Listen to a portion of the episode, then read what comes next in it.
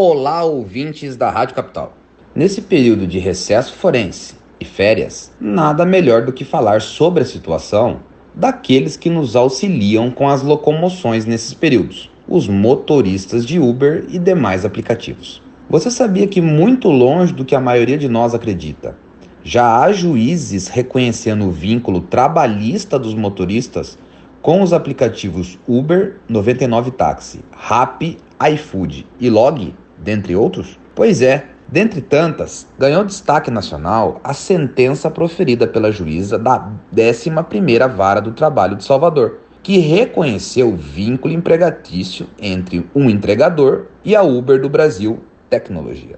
O autor da ação foi amparado e representado pela Associação Projeto Caminhos do Trabalho, fruto de uma parceria entre a Universidade Federal da Bahia e o Ministério Público do Trabalho. Mas essa é apenas uma das milhares de ações ajuizadas nesse ano de 2021, o qual bateu mais de 4 mil novos processos envolvendo essa temática, o que representa quase o dobro do total registrado nos cinco anos anteriores. A crise econômica provocada pela persistência da pandemia pelo segundo ano consecutivo é tido como a causa desse aumento exponencial da judicialização. Do ponto de vista financeiro, os números também impressionam.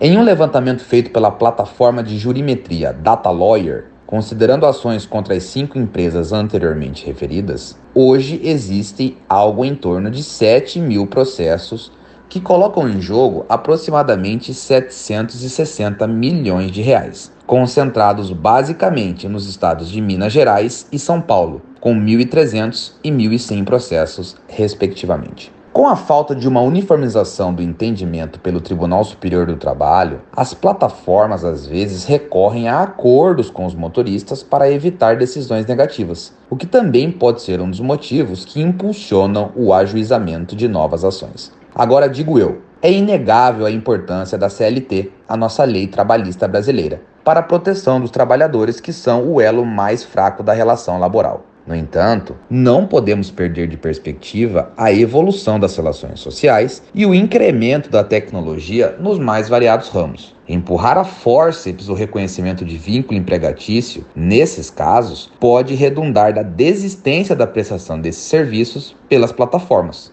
o que seria péssimo para todos nós. Talvez o Congresso avance na regulamentação dessas atividades, encontrando um meio termo que agrade a todos nós.